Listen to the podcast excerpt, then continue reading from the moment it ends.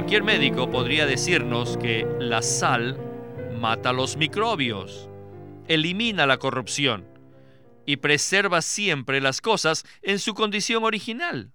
Por lo tanto, mediante su función aniquiladora y preservadora, la sal restaura la tierra a su condición original o la preserva en su condición original. Así que la función de la sal es preservar lo que Dios creó. Bienvenidos al estudio Vida de la Biblia. La Biblia es un libro de vida y esta vida es una persona viviente, el Cristo maravilloso y todo inclusivo. Los invitamos a que visiten nuestra página de internet radiolsm.com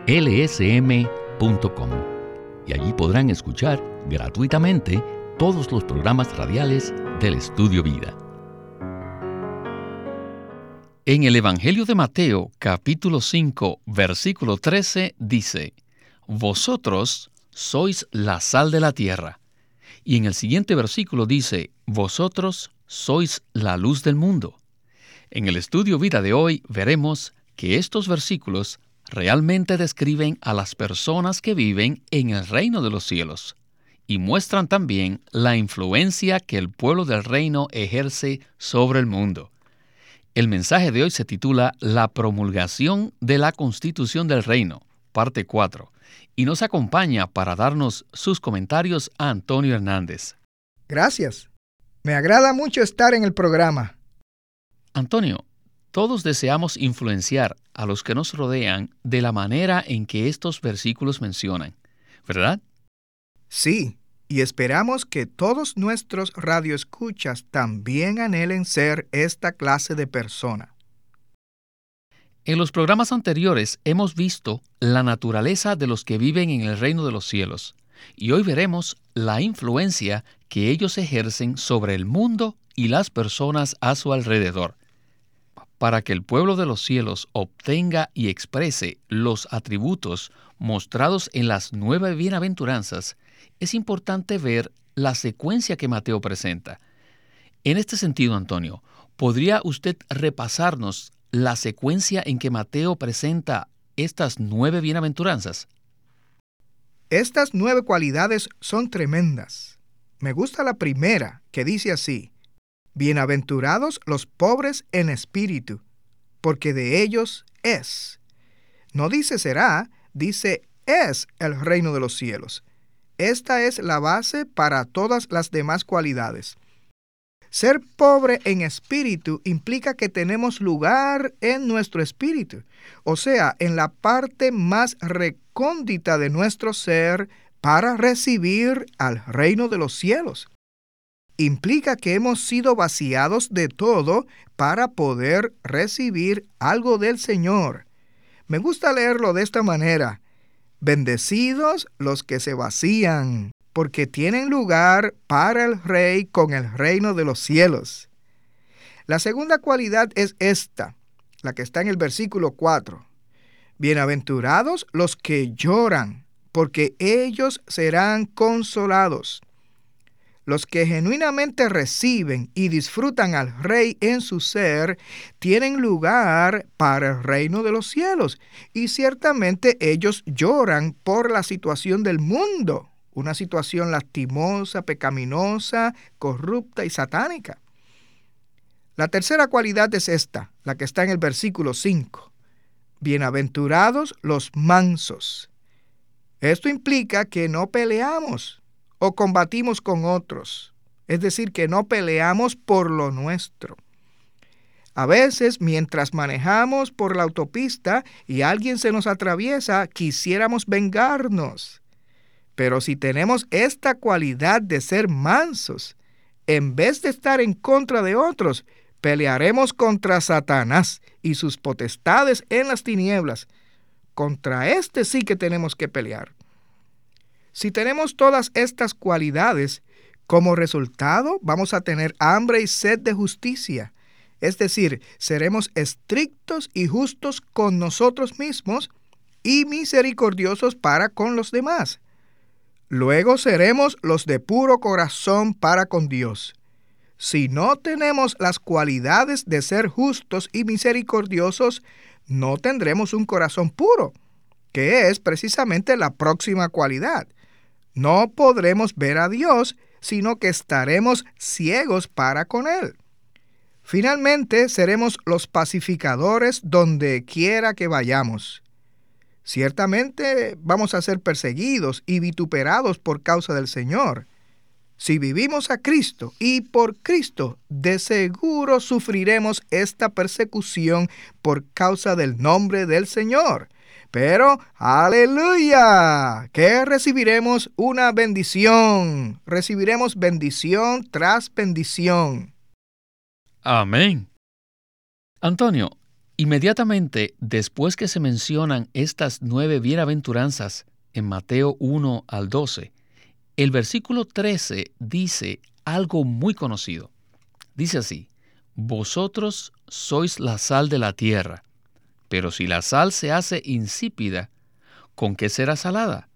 No sirve más para nada, sino para ser echada fuera y hollada por los hombres. En la primera parte del mensaje escucharemos acerca de la influencia que ejerce el pueblo del reino. Es la sal de la tierra. Comencemos el estudio vida de hoy.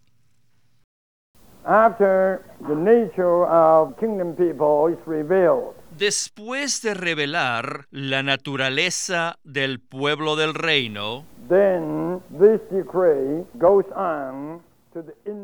la promulgación menciona la influencia que el pueblo ejerce sobre el mundo. La secuencia aquí es significativa. Si el pueblo del reino no tuviera tal naturaleza, no podría ejercer ninguna influencia sobre el mundo. La influencia que ellos tienen proviene de lo que son, de su naturaleza. Si nosotros, quienes componen el reino, somos pobres en espíritu, el reino de los cielos tendrá lugar en las profundidades de nuestro ser. Entonces lloraremos por otros, seremos mansos, seremos justos, misericordiosos, de corazón puro para con Dios. Seremos pacificadores, sufriremos persecución y seremos vituperados por causa de Cristo. Si somos tales personas, ciertamente ejerceremos una gran influencia sobre la gente del mundo que nos rodea. Todo el mundo de hoy es muy corrupto y está en tinieblas. ¿Por qué? Debido a que carecen de la vida de iglesia apropiada. El día de hoy hay una necesidad urgente que sirve como preparación para la venida del Señor. Y esta es la vida apropiada de iglesia. Solamente esta vida apropiada de iglesia podrá influir, afectar a todos los países. Fíjense que en estos versículos el Señor no usó la forma singular, sino el plural cuando dijo vosotros, vosotros sois la sal. Está en forma plural. También dijo, vosotros sois la luz. Después de recibir las nueve bienaventuranzas, los bendecidos llegan a ser un pueblo, una entidad corporativa. Después de estas nueve bendiciones, el reino está aquí. El reino no consiste solamente de un individuo, sino que es un pueblo corporativo, un pueblo colectivo. Vosotros sois la sal y vosotros sois la luz. La sal y la luz no se refieren a personas individuales, sino al pueblo del reino corporativo. Y ese es el reino aquí. Bueno, Antonio, aquí tenemos un punto muy interesante. En estos dos versículos, el Señor Jesús dirige esta palabra a un pueblo corporativo, diciendo vosotros. Por lo tanto, las características mencionadas anteriormente no se aplican a individuos, ni tienen como fin producir individuos que sean gigantes espirituales, sino que se refiere a un pueblo corporativo. ¿Podría usted abundarnos sobre esto? El reino no consiste solo de una persona individual, sino de un pueblo corporativo. El reino tiene un aspecto corporativo. El Señor necesita a este pueblo para que pueda regresar. Ninguno de nosotros individualmente podría tener esta característica de ser la sal y la luz del mundo. El otro día tuve una experiencia muy hermosa que quizás nos puede ayudar a ilustrar este asunto. Un grupo de 200 hermanos y hermanas fuimos a la universidad para cantar y testificar del Señor. Fue algo tan precioso que allí estábamos como la sal de la tierra. Mientras testificábamos y predicábamos el Evangelio, estábamos salando el ambiente corrupto. Pero supongamos que solo uno de nosotros hubiera ido allí, no habría podido funcionar como sal, tal como lo hicimos todo el grupo, todos corporativamente. De manera que este vosotros se refiere a un pueblo en lugar de una sola persona, es decir, de algo individual. El reino es un pueblo que disfruta tanto de Cristo que afecta a los demás como la sal. En la era presente, por todas partes se ve la misma situación. Todo es corrupto y por tanto la tierra necesita sal.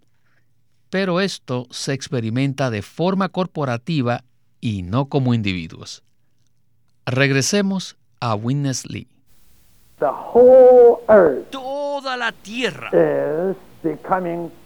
está corrompiéndose.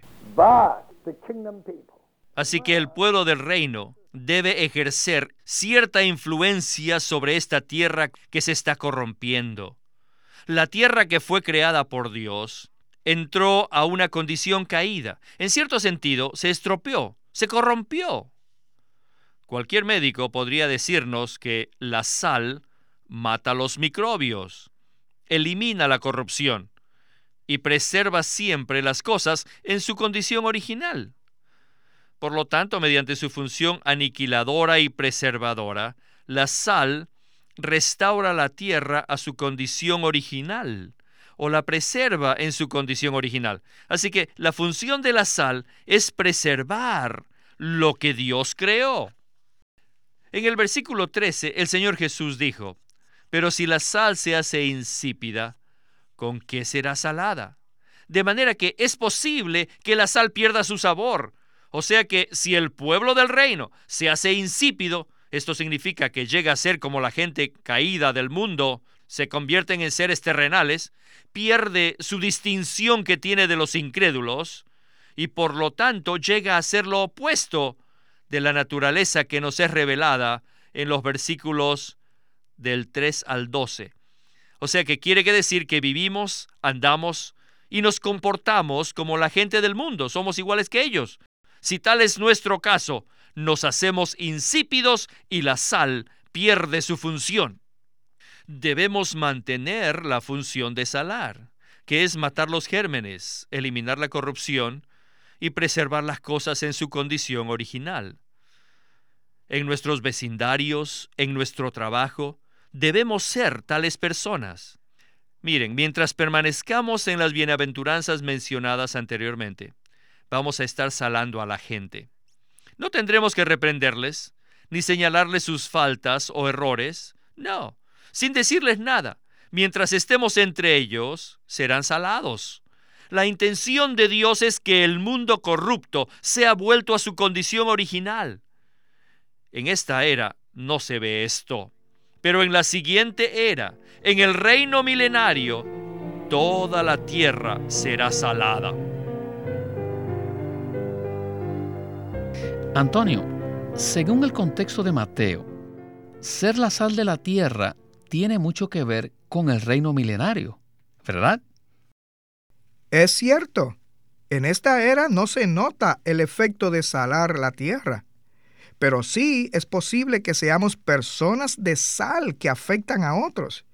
Y para eso estamos en la tierra, para influirlos hasta que el reino del Señor sea completamente manifestado en el reino milenario. Por esto nosotros debemos ser el pueblo del reino, que constantemente disfruta al rey y comparte su vida y naturaleza. Luego, si lo hacemos así, si lo disfrutamos, vamos a ver que automática y espontáneamente tendremos la función de salar. De otro modo, la perderemos. Si ya no somos pobres en espíritu, no lloraremos por la situación negativa. No somos mansos, no tenemos hambre y sed de justicia. No somos misericordiosos ni puros al buscar a Dios. No hacemos la paz ni estamos dispuestos a ser perseguidos por causa de la justicia, ni estamos dispuestos a ser vituperados por causa de Cristo. Si tal es nuestro caso, nos hacemos insípidos y la sal entonces pierde su función. Llegamos a ser iguales como la gente del mundo. Esto sería una gran vergüenza. En Génesis 19, 26 hay un buen ejemplo de este punto, de ser la sal de la tierra, y lo vemos en el caso de la esposa de Lot. Ella se volvió una columna de sal, la cual simboliza la sal que ha perdido su función. Cuando la sal se convierte en una columna, no puede funcionar, principalmente porque ha perdido todo su sabor. El hecho de que la esposa de Lot se convirtió en una columna de sal, nos sirve como una fuerte advertencia para que nosotros no perdamos la distinción que existe entre nosotros y el mundo. Nunca debemos perder nuestro sabor. Más bien, debemos mantener la función de la sal, que es matar los microbios, eliminar la corrupción, y preservar las cosas en su condición original o restaurarlas a la condición en la cual Dios las creó. Es de mucha importancia que nosotros seamos la sal de la tierra al disfrutar al Rey con su vida y naturaleza divinas. De esta manera, la tierra será restaurada para Dios, será ganada por Cristo y el reino será establecido en ella. Seamos uno con el Señor, siendo la sal de la tierra para su venida en su reino. Esa es una experiencia preciosa. Por ejemplo, si somos la sal de la tierra, cuando estamos con los colegas en el trabajo, muchas veces ellos cambian el tema de su conversación o su manera de hablar debido a que nuestra presencia produce este efecto de salarlos incluso sin decirles nada. Y el punto clave es que disfrutemos al rey para que tengamos esa influencia, aún sin hablar mucho. Así seremos la sal de la tierra. Sigamos adelante a los versículos del 14 al 16. Dicen así, Vosotros sois la luz del mundo. Una ciudad asentada sobre un monte no se puede esconder ni se enciende una lámpara y se pone bajo un almud, sino sobre el candelero, y alumbra a todos los que están en la casa. Así alumbre vuestra luz delante de los hombres, para que vean vuestras buenas obras y glorifiquen a vuestro Padre que está en los cielos. La última parte del mensaje de hoy abarcará este pasaje. Adelante con Winnesley. La gente del reino es la luz. Cuando ellos son edificados juntos, espontáneamente son semejantes a una ciudad asentada sobre un monte, la cual no se puede esconder. Sin embargo, miles de cristianos entienden estos capítulos de Mateo, del 5 al 7, de una manera individualista. La luz no se refiere a una persona individual, sino a una ciudad que ha sido edificada. Esto indica que los ciudadanos del reino necesitan la edificación. Si no están edificados, sino más bien están esparcidos, divididos y separados, no hay ciudad allí. Y debemos saber que mientras no haya ciudad, no hay luz, porque la luz es la ciudad corporativa edificada como una sola entidad, para brillar sobre los que la rodean. Ahora, esta luz es de dos aspectos. Se puede comparar como una ciudad sobre un monte que alumbra a los que están afuera. Y segundo, la luz es como un candelero que alumbra dentro de la casa. El resplandor de la luz tiene dos aspectos. No solo alumbra a los de afuera, sino también a los que están adentro, en la casa. A fin de poder proyectar nuestra luz sobre otros, necesitamos ser edificados.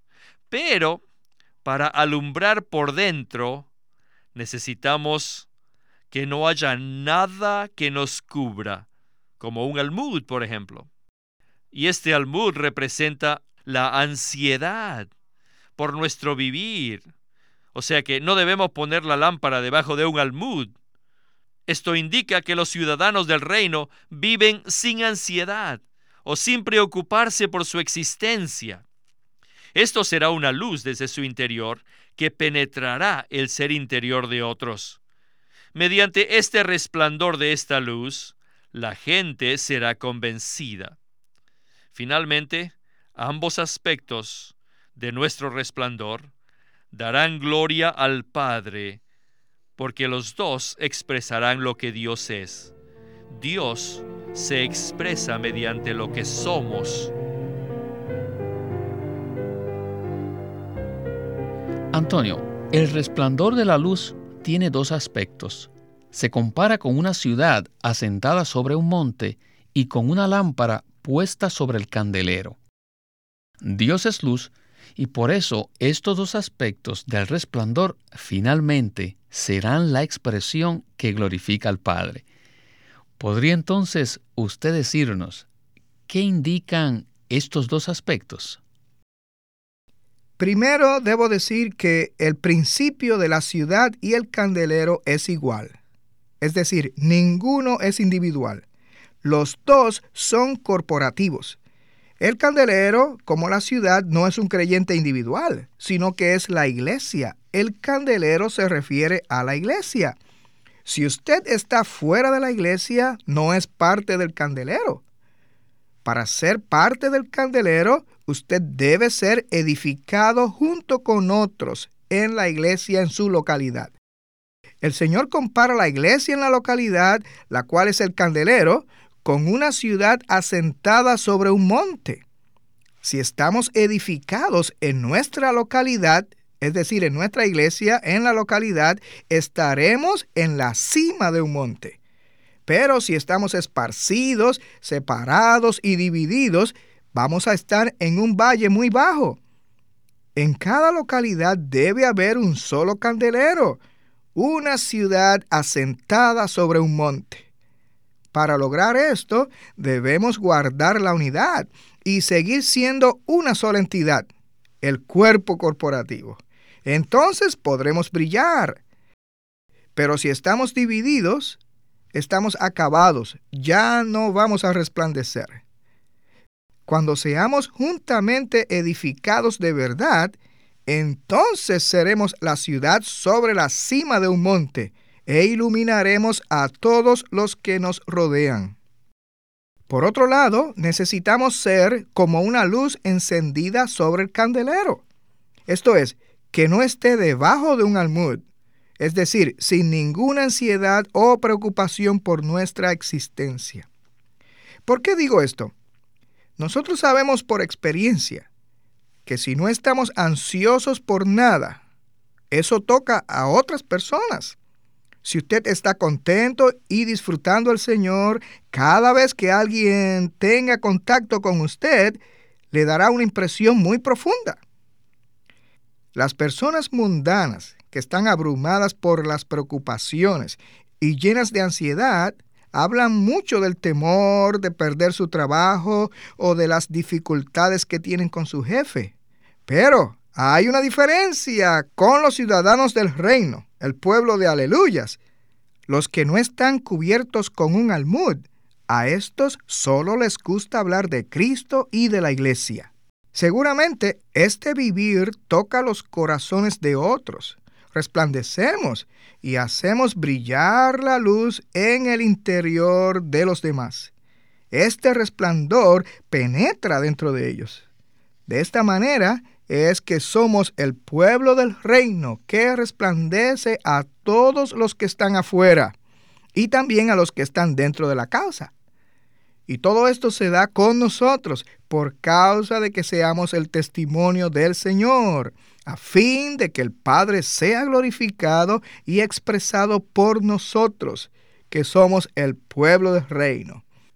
A esto tenemos que decir que a Él sea toda la gloria. Amén. No hay duda, es necesario que seamos edificados juntamente para ser el testimonio corporativo de Dios que expresa al Padre en esta era tan oscura.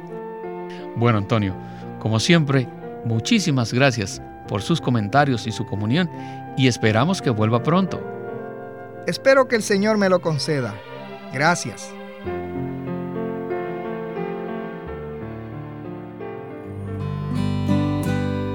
Living Stream Ministry es una casa publicadora de los libros de Watchman Nee y Witness Lee.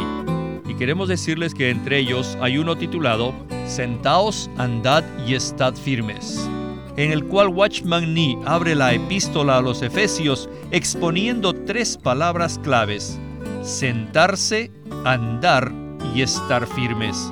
Estas palabras presentan la realidad de nuestra vida en Cristo en unión con Él en el más alto cielo. Y la práctica de cómo esta vida celestial se puede vivir acá en la tierra. Y nuestra actitud hacia el enemigo de Dios. Este libro se titula Sentaos, andad y estad firmes y Living Stream Ministry lo presenta ahora como un libro en audio. Sentaos, andad y estad firmes por Watchman Nee. Los invitamos a que visiten nuestra página de internet radiolsm.com. Allí podrán escuchar gratuitamente todos los programas radiales del Estudio Vida. Una vez más, radiolsm.com. O llámenos a nuestro teléfono gratuito 1-800-810-1149 1-800-810-1149. Además, si desean, pueden comunicarse con nosotros enviándonos un correo electrónico a estudiovida.lsm.org.